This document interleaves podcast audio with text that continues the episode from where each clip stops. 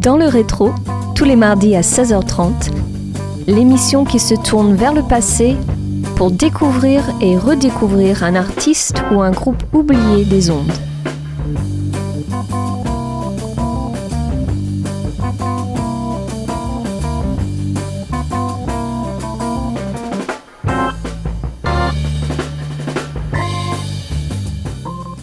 Bonjour à tous et bienvenue dans le rétro sur Radio Campus Angers.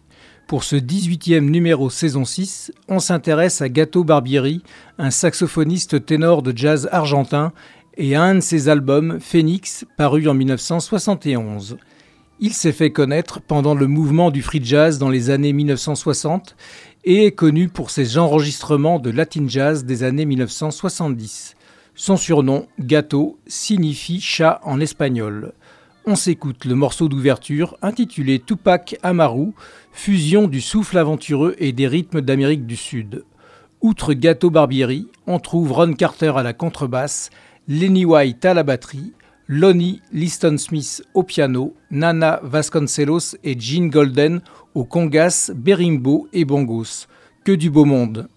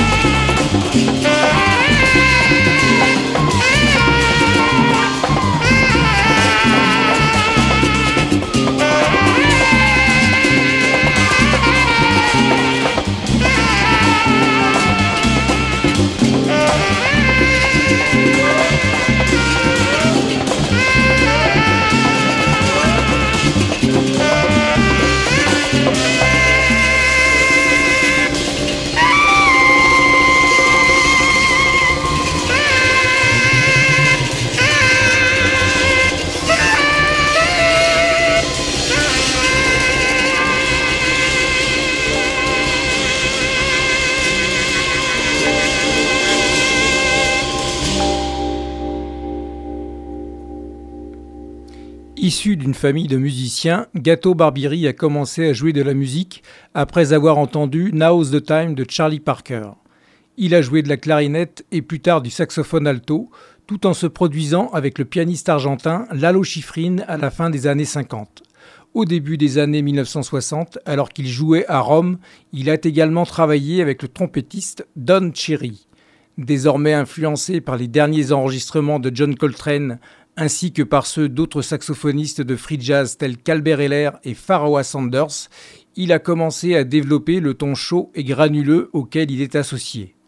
À la fin des années 1960, il fusionnait la musique d'Amérique du Sud dans son jeu et contribuait à des projets multi-artistes comme sur les albums Liberation Music Orchestra de Charlie Haddon et Escalator Over the Hill de Carla Bley.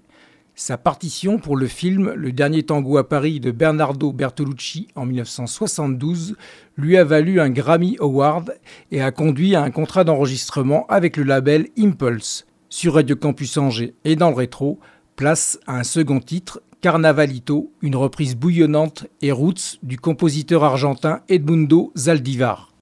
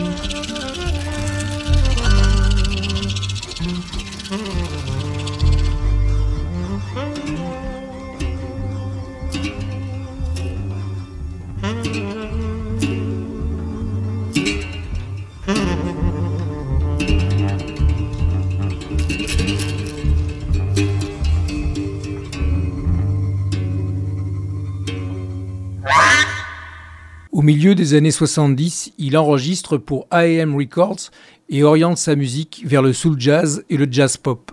Son album Caliente, paru en 1976, comprenait sa chanson la plus connue, une interprétation de repas de Carlos Santana.